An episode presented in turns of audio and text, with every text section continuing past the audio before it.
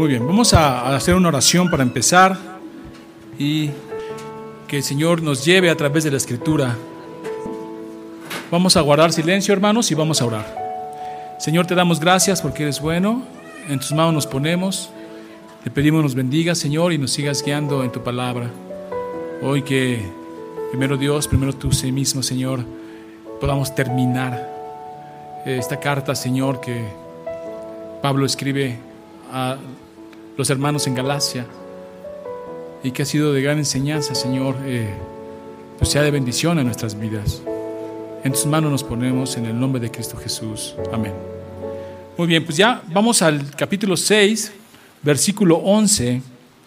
Y algunas Biblias dicen, Pablo se gloria en la cruz de Cristo, arribita.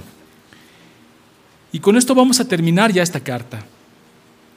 Pero recuerden, porque aquí el apóstol Pablo va a hablar de otra categoría de pseudo cristianos, de hecho, falsos apóstoles.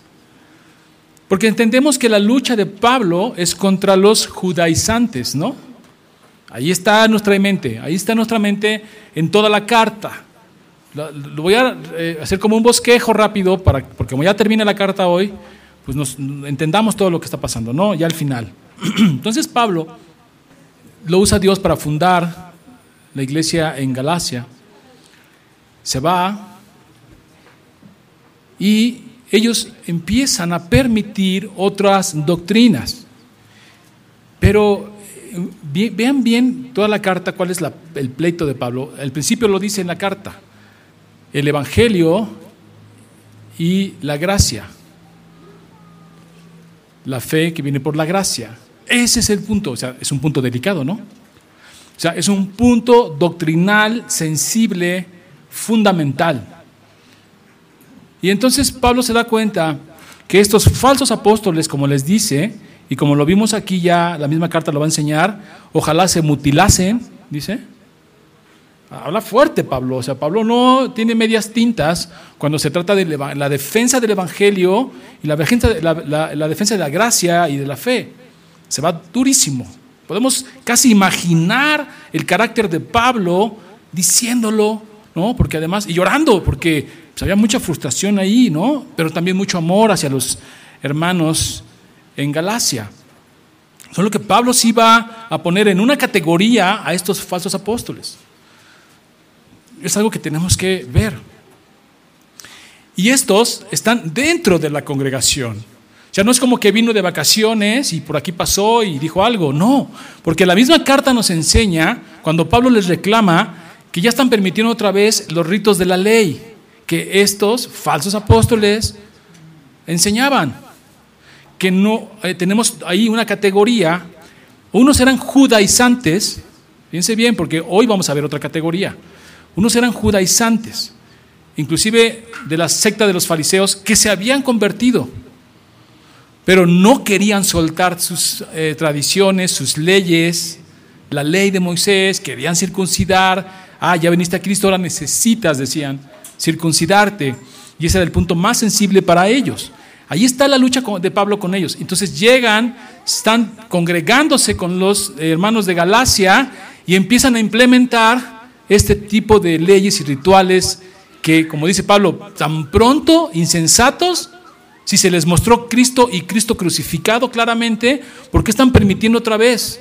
Y dice días, lunas, noches, o sea que no era nada más una cosa sencilla que por ahí pasó y la dejó, sino que estaban impregnados en la congregación enseñando estas cosas.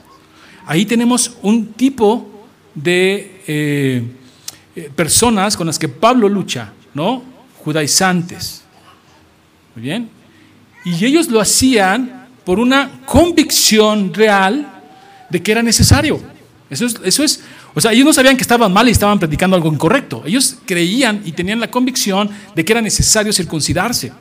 Ya nos metimos, ¿se acuerdan? Al libro de Hechos, en capítulo 15, y más adelante también con, la, eh, eh, con el concilio de Jerusalén, ¿se acuerdan de eso?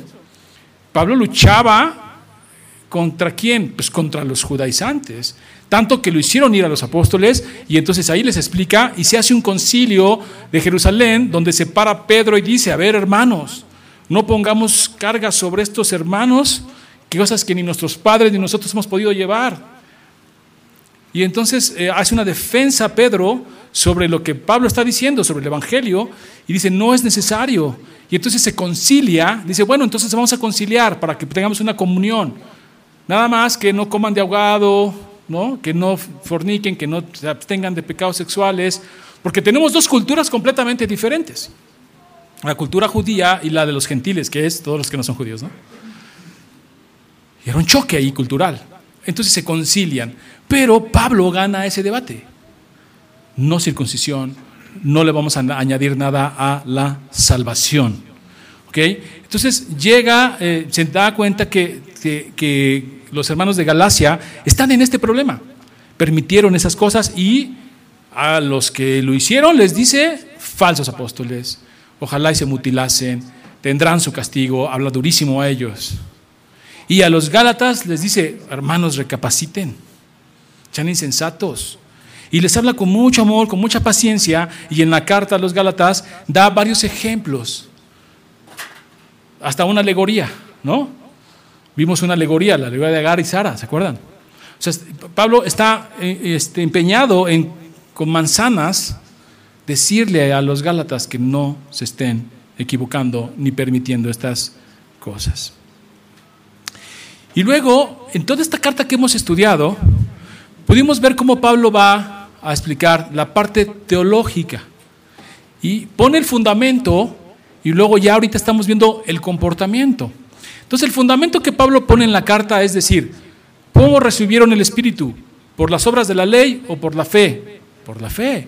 Entonces, ¿por qué regresan a las obras de la ley? Y les explica y les dice, si tú quieres justificarte por la ley, primero no puedes, ¿no? No puedes, no hay quien la pueda cumplir. Segundo, aunque la hagas, no la haces realmente. Aunque digas, bueno, tengo que dar diezmo, vas y das el diezmo porque la ley así lo dice, pero como no lo hiciste con un corazón sincero, porque no está el Espíritu Santo en tu corazón, entonces realmente cumpliendo la ley no la cumples porque la haces no queriéndola. Eso es lo que va a exponer como fundamento Pablo. Y nadie es justificado por las obras de la ley. Y entonces va a hilar la ley con la carne. ¿Ok? La ley, esclavitud, carne. Y luego pone gracia, libertad, espíritu. Y pone, contrapone estas dos cosas en toda la carta. Dice, ok, si tú quieres agradar a la ley y estás bajo la ley, oh, entonces quieres agradar a la carne. Eres carnal todavía. Y entonces, como eres carnal, y, ya se ha enseñado bastante que no se puede cumplir la ley, entonces la ley te condena. Entonces eres esclavo de pecado. ¿Por qué? Porque no cumples la ley y no puedes cumplirla. Si la quieres cumplir y haces algunos aspectos, lo único que provoca en ti es más querer pecar.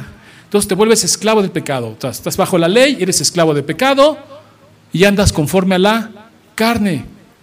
Ahí está la primera estructura. La segunda estructura que Pablo maneja es, pero los que estamos en la fe y recibimos el Espíritu por fe, estamos bajo la gracia y la gracia te da una libertad. ¿De qué? Del pecado. Ya el pecado no me domina y ya no soy justificado por la ley porque no puedo, entonces ya no me condena. Ya estoy libre por la gracia de nuestro Señor Jesucristo. Y entonces, si estoy así, ando conforme al Espíritu. ¿Ok? ¿Sí dividí bien las estructuras? Esa es toda la carta. Y luego Pablo más específicamente les va a decir, pues las obras de la ley, de la carne, y empieza a hablar, inmundicia, lascivia, ¿no? Y las va a contraponer con las del Espíritu. Amor, gozo, paz, paciencia, benignidad, bondad, las pone contra frente. Entonces dice, ok, muy bien, ya les expliqué. Esto es andar conforme a la ley, bajo esclavo del pecado y en la carne. Y esto es andar conforme al Espíritu, en la gracia, en la salvación y ser guiados por Él. Y este es el fruto que da. Mas el fruto del Espíritu es amor, gozo, paz, paciencia, benignidad, bondad, fe, mansedumbre, templanza. Contra tales cosas no hay ley. Pero los que son de Cristo han crucificado eh, la carne con sus pasiones y deseos. Si vivimos por el Espíritu, andemos también por el Espíritu. Y ahí está el punto. Tú tienes que preguntarte si andas bajo la carne o bajo el espíritu. Ese es el punto. Eso es lo que está diciendo Pablo y, contrapone. Y uno dice, no, yo no quiero andar bajo la carne. Yo quiero andar conforme al espíritu. Y entonces Pablo dice, bueno, ustedes que andan bajo el espíritu han crucificado la carne. Entonces ahí les va. Amor, gozo, paz, paciencia, benignidad, bondad, fe, mansedumbre, templanza. Y ahí no hay ley. ¿Por qué? Porque teniendo estas, la cumples. Dice, no nos hagamos vanagloriosos irritándonos unos a otros, envidiándonos unos a otros. Ahí está el punto. Entonces ya Pablo va a pasar más allá y estamos en el capítulo 6, versículo 11. Nada más hice un embosquejo de toda la carta para centrarnos en dónde estamos. ¿Estamos bien ahí, hermanos? ¿Hasta ahí no hay dudas? Y ya la semana pasada vimos todo el 6 ¿Cómo es? Dice, hermanos, si alguno fuera sorprendido en alguna falta, vosotros que sois espirituales, restaurarle con espíritu de mansedumbre, considerándote a ti mismo, no sea que tú también seas tentado. No vamos a predicar el sermón pasado otra vez, ¿verdad? Porque si no se vuelve un sermón de dos horas. Pero primero Dios, eh, pues después las podemos escuchar. Porque ya explicamos cómo es, cómo Pablo va a usar una palabra, claro, está inspirado por el Espíritu Santo, y dice, eh, restaurarle sorprendido en una falta. Y decíamos, pues no es ignorar, no es hacerte un lado, no es a mí no me, me, toca, a mí yo me vale, a mí no me afecta, sino es restaurarle. Y decía, eh, pensábamos, bueno, ¿y qué Pablo habrá olvidado la enseñanza de Jesús de cómo se restaura a alguien que se sorprende en pecado? Que es vas y le hablas y luego vas y dos testigos y luego vas y dice a la iglesia y si no, pues gentil publicano. No, Pablo no está olvidando eso, porque la palabra restaurarle conlleva y lleva todo eso como enseñanza. Porque decíamos, cuando tú por qué restaurarías algo? Porque se rompió, porque está mal, porque tiene algo malo. Si no, no lo restaurarías. Dice, no, iba a restaurar mi casa, ya que todo está bien. Pues, ¿qué quieres que le haga, no? Si todo está bien. Dice, ah, no, ábrele la llave al lavabo y vas a ver cómo no sale agua caliente. Y luego se sale y hay goteras. Fíjate por la parte de atrás. Ah, ok, algo está mal y hay que, hay que arreglarlo. Entonces cuando Pablo dice restaurarle, está pensando en esta enseñanza de Jesús, de cómo hacerlo, pero dice, aguas, aguas, con espíritu de mansedumbre. ¿Ok? ¿Por qué? Porque si no somos tentados a gloriarnos, como va a decir en, el sermón de hoy, va a decir a gloriarnos en la debilidad de otros. Como este que oró y dijo, gracias Señor porque no soy como este. Gloriándose en la debilidad y pecado del otro. Eso está mal. Entonces Pablo tiene toda esta enseñanza, ya la platicamos la, la semana pasada, y luego dice, así que cada uno sométase a prueba su propia obra y entonces tendrá motivo de gloriarse solo respecto a sí mismo y no en otro. Cada uno examínese a sí mismo. Y preguntábamos la semana pasada, decíamos, tienes que examinarte, hermano. ¿Por qué? Porque el único que puede leer los corazones, el único que puede ver la intención del corazón es el Dios, es Cristo. Yo no puedo ver la intención de tu corazón. Entonces, seguramente me voy a equivocar cuando yo te juzgue. Tengo que hacerlo en el sentido de bueno, malo, correcto, incorrecto, porque si no, ¿cómo nos exhortamos unos a otros? Pero que hay dentro, solamente tú lo sabes. Y si no lo sabes, hay un texto que dice, líbrame de mis pecados ocultos. Porque a veces que ni lo sabes, andas por ahí pensando que estás bien y estás mal. Y ahí sí, Señor, ten misericordia. Pero es tú mismo examinarte y ver si tu conducta anda conforme al Espíritu o si tu conducta anda conforme a la carne. Y tú contéstate. Y eso es lo que Pablo está llevando a los Gálatas porque cada uno llevará su propia carga. No os engañéis, Dios no puede ser burlado, pues todo lo que el hombre sembrare, eso también segará. Este texto lo explicamos la semana pasada, es importante porque dice, todo lo que, dice, no, os engañéis, no os engañéis, Dios no puede ser burlado. O sea, no te engañes pensando que engañas. No te engañes pensando que te saliste con la tuya o que nos burlaste a todos, porque Dios no puede ser engañado. Tan es así que esa intención de tu corazón que no se ve, que no se discierne, que no se eh, vislumbra, va a salir. ¿Cómo va a salir? Dice, pues todo lo que el hombre sembrare, eso también segará. A veces ni siquiera hay que meter las manos uno. El Señor saca a la luz la intención del corazón. Porque uno no sabe. Es más, aquí los veo yo y ustedes me ven a mí y no sé cuánto nos veremos en el cielo. Bueno, ya me apunté, ¿verdad? Yo tengo fe en eso. Pero uno tiene que ir y examinarse y decir, que puedo engañar a todos, pero no al Señor. Y citamos el texto que dice, el pecado de algunos hombres va delante de ellos, acusándolos. Ahí va, por más que se muevan, ahí va el pecado delante de ellos, los acusa. Dice, y si no, den tiempo, se revelará. Son textos fuertísimos. Entonces Pablo aquí lleva a los Gálatas, y eso es un análisis para uno, hermano, ¿eh? Para uno. No para, no para los demás. Porque luego va a decir, hubieras venido al culto, hermano, te lo perdiste.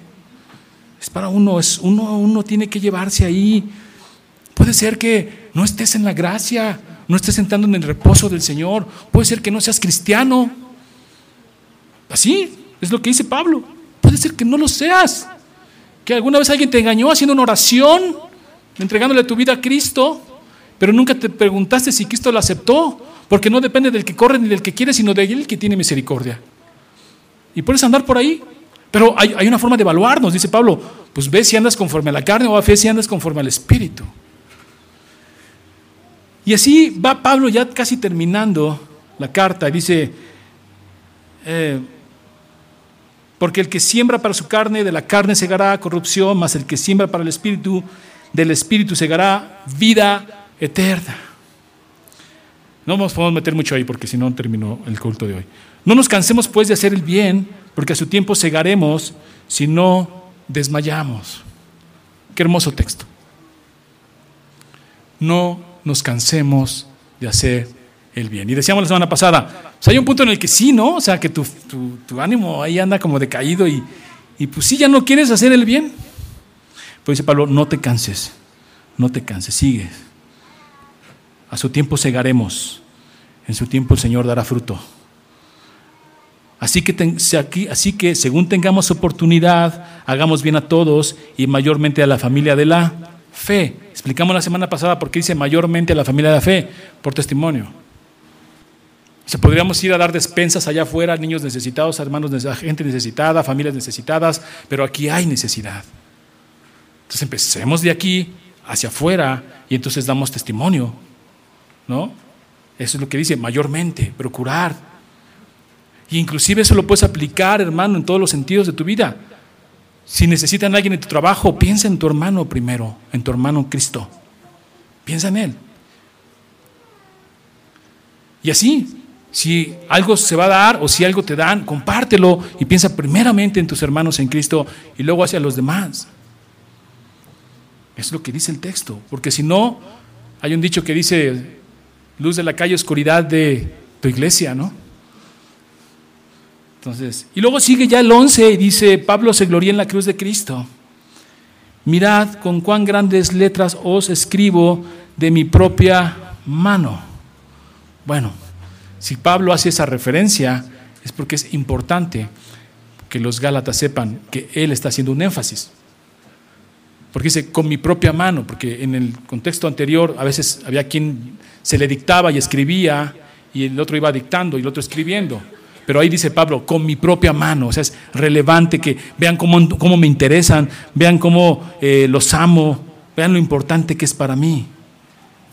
Luego dice, todos los que quieren agradar a la carne, estos os obligan a que os circuncidéis solamente para no padecer persecución a causa de la cruz de Cristo. Pablo ya había dicho en el versículo 1.10, si todavía agradara a los hombres, no sería siervo de Cristo. Fíjense bien lo que está diciendo. Si todavía agradara a los hombres, no sería siervo de Cristo. ¿Por qué? Porque los apóstoles falsos enseñaban la justicia basada en la observancia de la ley.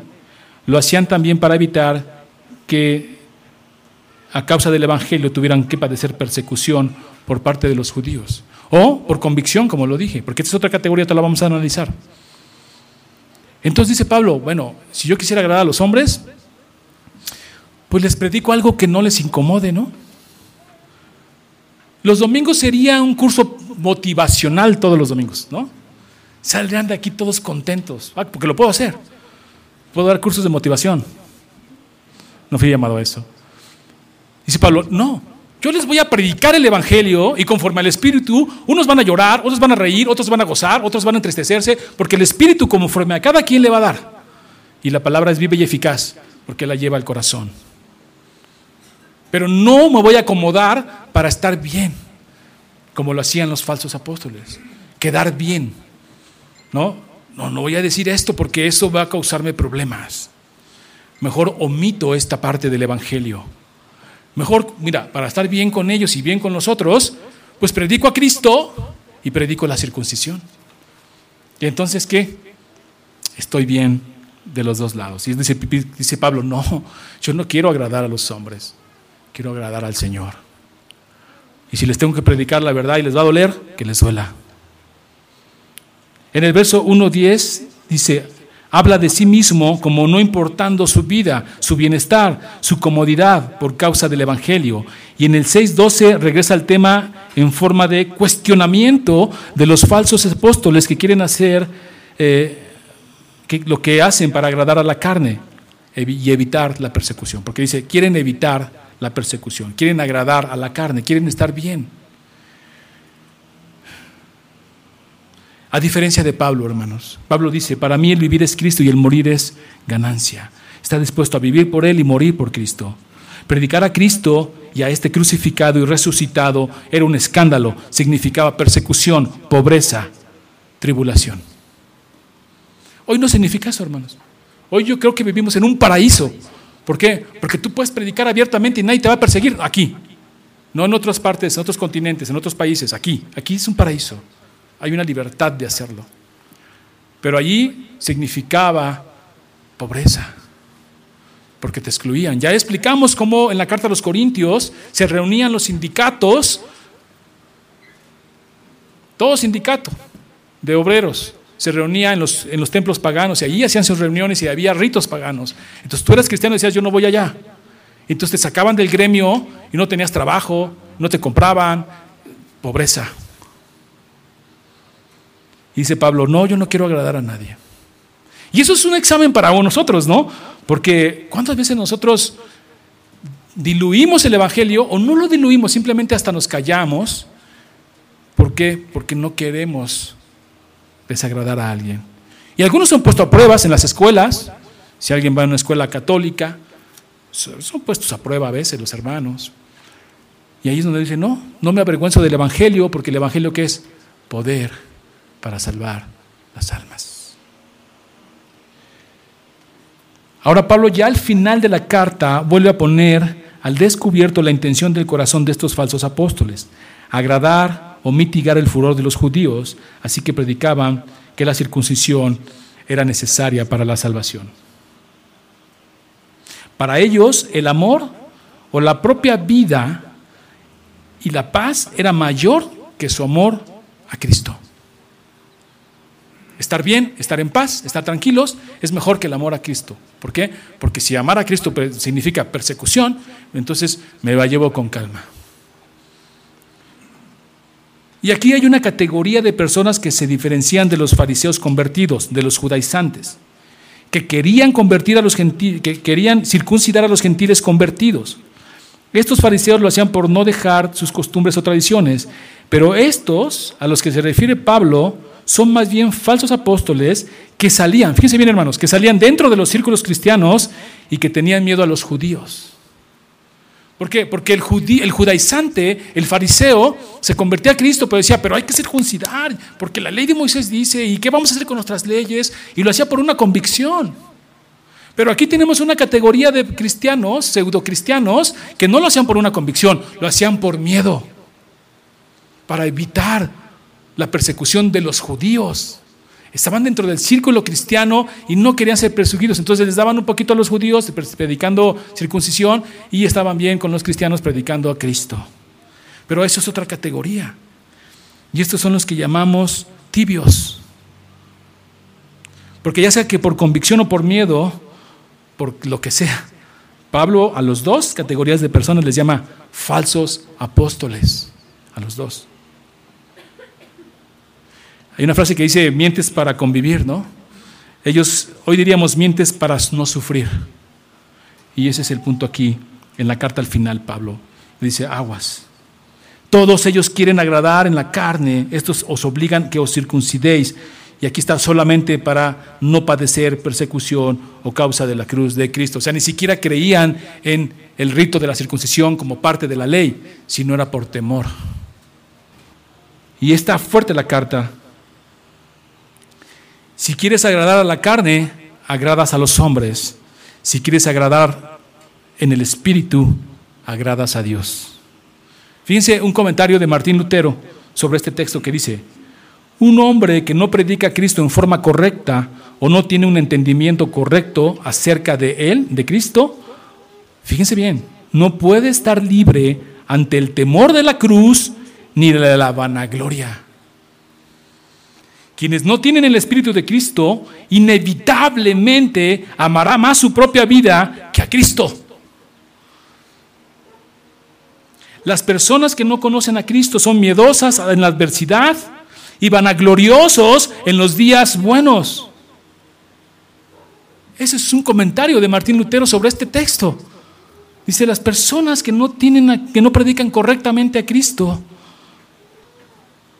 dice, no tiene o no tiene un entendimiento correcto acerca de él, no puede estar libre del temor de la cruz ni de la vanagloria, de jactarse, de vanagloriarse.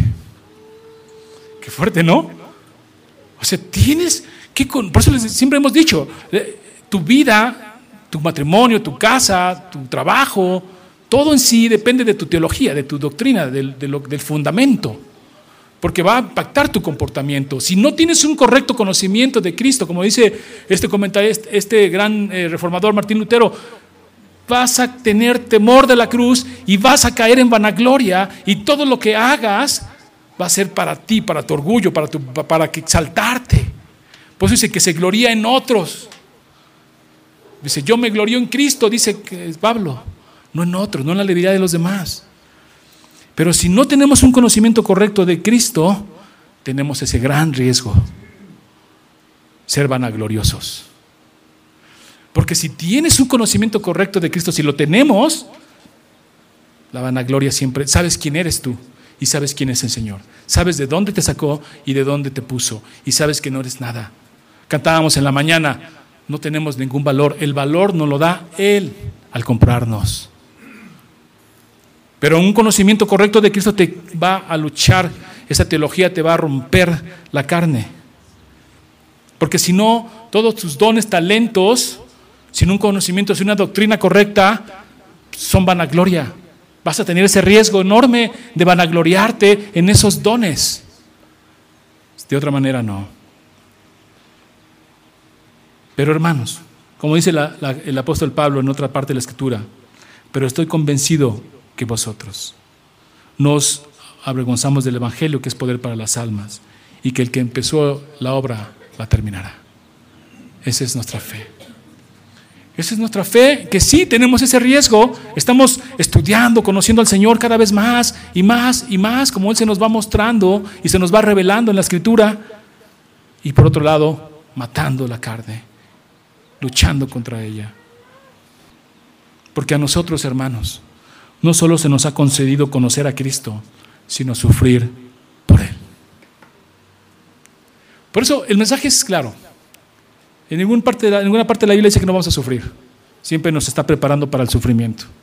Lo hemos estado estudiando, los textos que dicen, necesario que a través de muchas tribulaciones entres al reino es necesario que la prueba de, que tu fe sea pasado por fuego, como el oro es pasado por el fuego y es refinado, así tu fe también. O sea, está ahí. Es la manera que el Señor trabaja con nosotros y que nos da la fe para seguir adelante.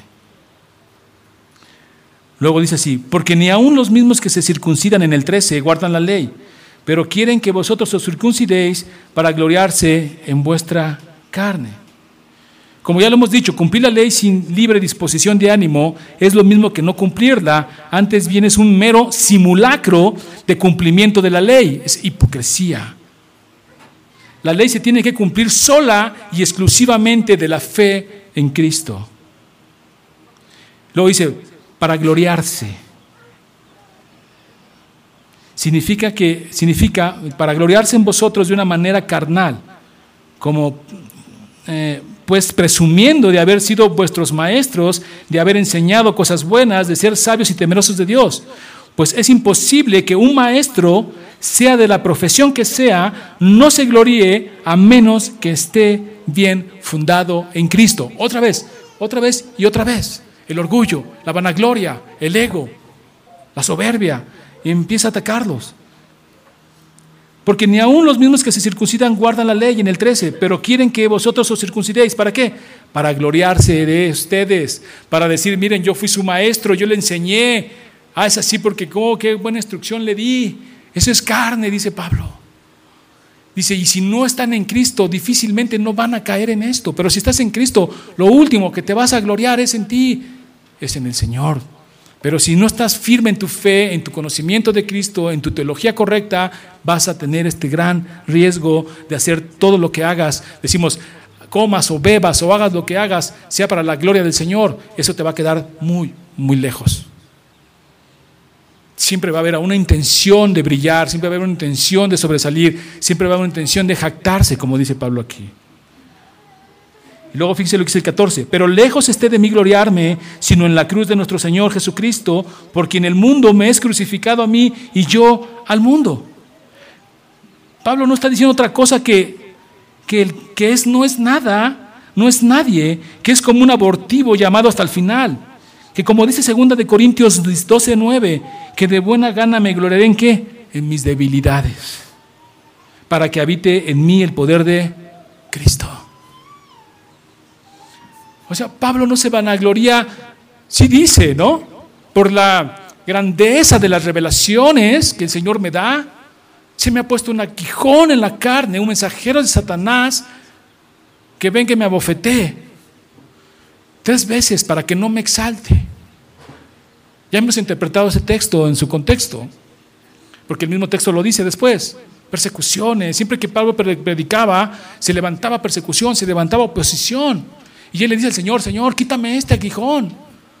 No puedo predicar tranquilo, no puedo expandir tu reino en paz. Y le dice, no, que te baste mi gracia, porque mi poder se perfecciona en la debilidad. Y entonces Pablo dice, pues me voy a gloriar en eso. Y eso es hermoso porque nosotros tenemos que hacer lo mismo, hermano. Gloriarnos aún cuando nos va mal, gloriarnos aún cuando tenemos dificultad, porque sabemos que ahí está el Señor cerquita de nosotros, a un lado, sustentándonos, mostrando su poder. Porque ¿a poco no te ha pasado cosas que de repente dices, es que esto no, ya no se puede? Y de repente resulta que siempre sí. Porque para Dios no hay imposibles. Y lo único que pasa muchas veces es que hay que matar la carne, rendirte, no hacerlo en tus fuerzas, porque a veces queremos hacerlo en nuestras fuerzas y lo único que obtienes es frustración. Pero cuando dices, ya no más, Señor, tú haz tu obra, soy débil. Y es como nos quiere el Señor, en debilidad, hermano. En debilidad. Nunca pensando más de nosotros que lo que podemos ser. Nunca tenido una alta estima más de nosotros de lo que tenemos que ser. Al contrario, saber que todo viene, todo don perfecto desciende de Él, lo alto, del Señor. ¿Qué tienes que no se te haya dado? Y si lo tienes, ¿por qué te jactas? Dice Pablo. Pues nada. Entonces no hay que ser soberbios, hay que ser humildes. Hay que mostrar ese fruto del Espíritu en todas sus características. Amor, gozo, paz, paciencia, benignidad, bondad, fe, mansedumbre, templanza. Y Cristo dice en Mateo 5:11, bienaventurados sois cuando los hombres os vituperen. O sea, Pablo dice, yo no me voy a jactar ni en las grandes revelaciones que se me han dado, porque son del Señor. Soy una herramienta. Es más, soy tan débil que le pido al Señor que, que me ayude, que me ayude a predicar. Le dice, con mi gracia basta, Pablo. Y luego en otro pasaje de la escritura dice que este peso de gloria ha sido puesto en vasijas de barro para que la gloria siempre se le vaya a quién? Al Señor, a Dios. Y ahí es donde todos tenemos que entrar y ya examinarnos. Porque estamos expuestos a eso. Pablo se siente nada y dice como abortivo. Y luego va a ver otra parte de la escritura y dice, y somos como los últimos. Y somos exhibidos como esos que son ya derrotados y en una fila, ¿no? Los llevaban así todos los romanos. Era una especie como de manifestación, o no se puede decir, los iban llevando a todos los que habían conquistado, exhibiéndolos. Miren, los conquistamos, ¿no? Y ahí iban todos, si Pablo así, los apóstoles. Nada. Tienes que estar dispuesto a que dice, bienaventurados sois cuando los hombres os vituperen. Pablo sufrió muchas cosas, pero veía en todo eso la gracia de Dios. Se gloriaba en eso. Más bien me gloriaría en qué? Es mis debilidades. Porque cuando soy débil realmente soy fuerte. Y ahí va Pablo ya cerrando la carta a los Gálatas. Pero lejos esté de mí gloriarme, sino en la cruz de nuestro Señor Jesucristo, por quien Él murió, eh, quien el mundo me es crucificado a mí y yo al mundo. Porque en Cristo Jesús ni la circuncisión vale nada, ni la incircuncisión, sino una nueva creación. Otra vez vuelve al tema, Pablo. Ya va a terminar, ya va a cerrar, porque ha venido repetidamente. Ni la circuncisión vale mal, nada, ni la incircuncisión. ¿Qué está diciendo? Que la circuncisión en sí misma no es mala, sino querer pero no, pero no vale. ¿Te circuncidaste? ¿Está bien? ¿No te circuncidaste? También está bien. No vale nada. Ya entendimos que nosotros hoy no nos circuncidamos, pero este es un punto que, que denota toda la ley. Habla del más importante para ellos, pero habla de toda la ley. Si va a tocar un punto, toca ese, y con eso todos entendemos que se refiere a toda la ley. Para el Señor, si haces una cosa, o haces otra. Para el Señor la haces. Porque te digo una cosa, no eres más justificado que el otro.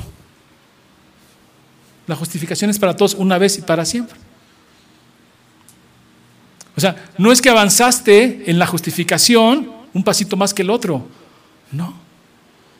Bueno, en la justificación sí, perdón. En la, eh, si eres declarado justo. Sí, perdón, la justificación, está bien. No. No eres más espiritual que yo. No avanzaste más. No, hermano. Somos todos, cuando somos regenerados, es una sola vez. Cuando somos justificados es una sola vez. Entonces lo que haces realmente es para la gloria de Dios. Lo sirves. te voy ganando. No, eso no existe. Si seguimos una meta, ser como Cristo. Ese es el proceso de santificación. Y eso es un proceso diferente en todos. Pero no porque yo mi proceso de santificación, entre comillas, vaya más avanzado que otro, o otro vaya más avanzado que yo, él es más justificado que yo. No, los dos fuimos comprados con la misma sangre. Valemos lo mismo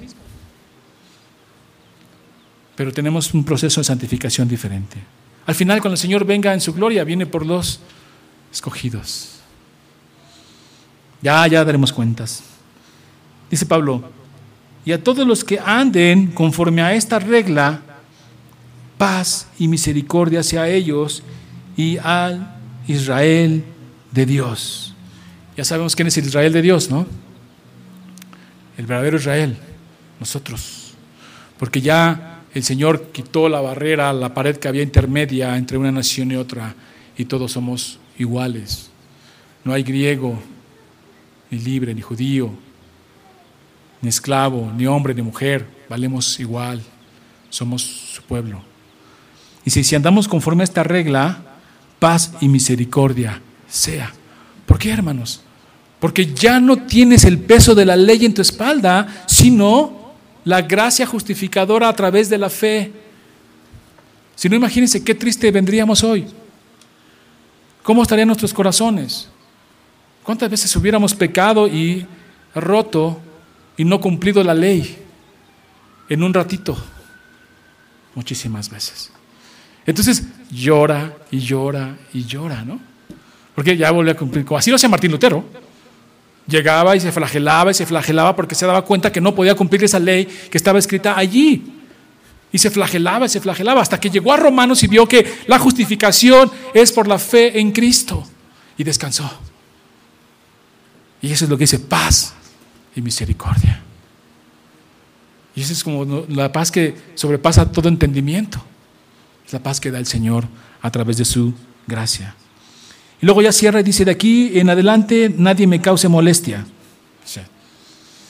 me encanta el carácter de Pablo, ¿no? Oye, Pablo, ya no más, ¿no? Ya me, ya me lo imagino diciéndolo. De aquí en adelante nadie me causa molestia, porque yo traigo en mi cuerpo las marcas del Señor Jesús. ¿Qué palabras? Ya no me causes molestias. Ve mi testimonio, ve mis marcas, ve cómo sufro, ve cómo padezco por Cristo. Y me vas a cuestionar, dice Pablo, lo que está diciendo, porque es todo el mensaje. Algunos, inclusive cuando Pablo firma la carta y dice, en mis manos, en mi propia letra, les escribo con letra mayúscula, también está diciendo, no es una carta espuria, espuria que, que alguien inventó y la puso ahí, ¿no? Diciendo que es mía, pero no es mía. No, aquí está, con mi propio puño y letra. Y Pablo dice, ya nadie me cause molestias porque llevo las marcas. ¿Qué van a decir ese testimonio? Ya es absurdo, ya es desgastante, ya es cansado, dice Pablo. Vean mi vida, vean cómo sufro por el amor de Cristo. Azotado, casi ahogado, perseguido, desnudo. Y no se refiere al desnudo sin ropa, sino que andaba en lugares sin la ropa apropiada con un frío tremendo, sufriendo eso. Dice, ya, por favor, ¿Qué más les puedo mostrar que mi propio testimonio? Y termina así, hermanos, es hermoso, ¿no? Porque después de todo, refiriéndose no a los, a los falsos maestros, sino a este grupo que, Pablo ama y quiere rescatar y quiere eh, salvar, retomar, no sé, les dice hermanos, hermanos, la gracia de nuestro Señor Jesucristo sea con vuestro espíritu. Amén hermoso, ¿no?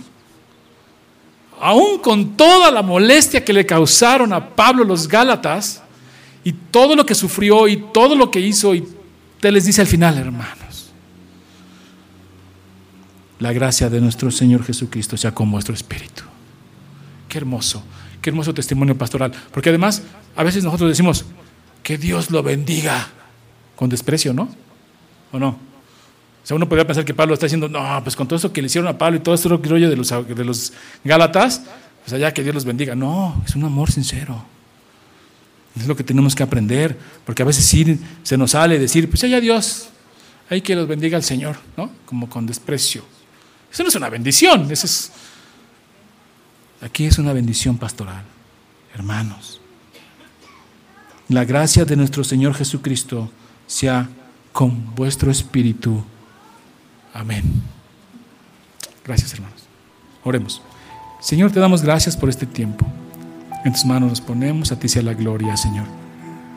Venimos delante de ti, Señor, y esta carta que hemos estudiado a los Gálatas nos ha enseñado, Señor, que tenemos que matar la carne a esos deseos pecaminosos y andar en tu espíritu, el cual siempre nos guiará arrepentimiento.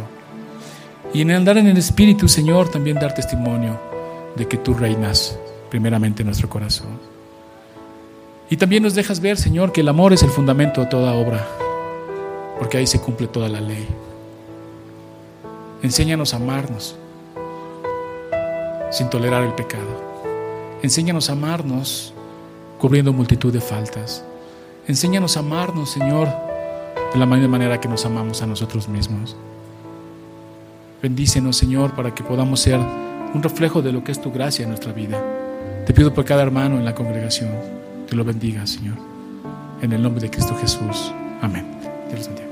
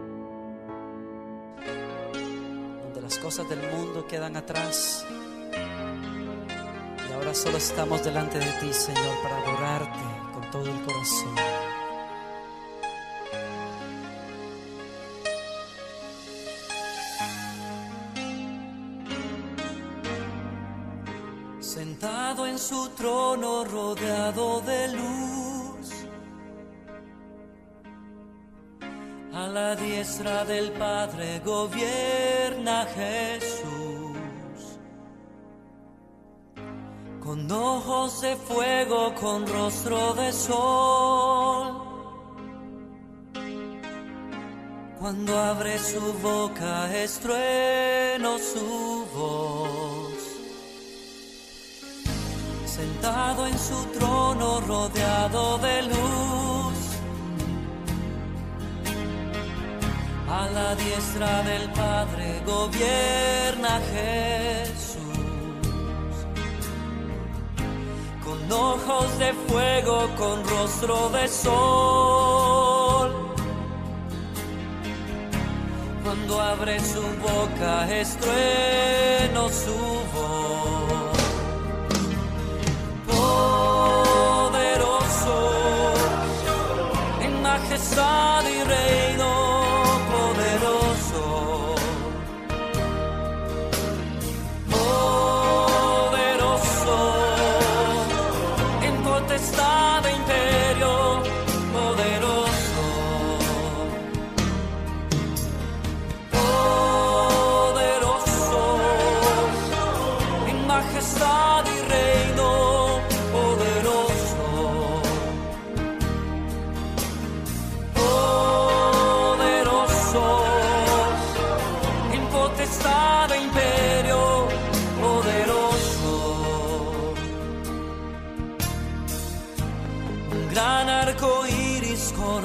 su ser. Él es el cordero que pudo vencer. Él es el primero, Él es el postrer. Y arrojan coronas delante de.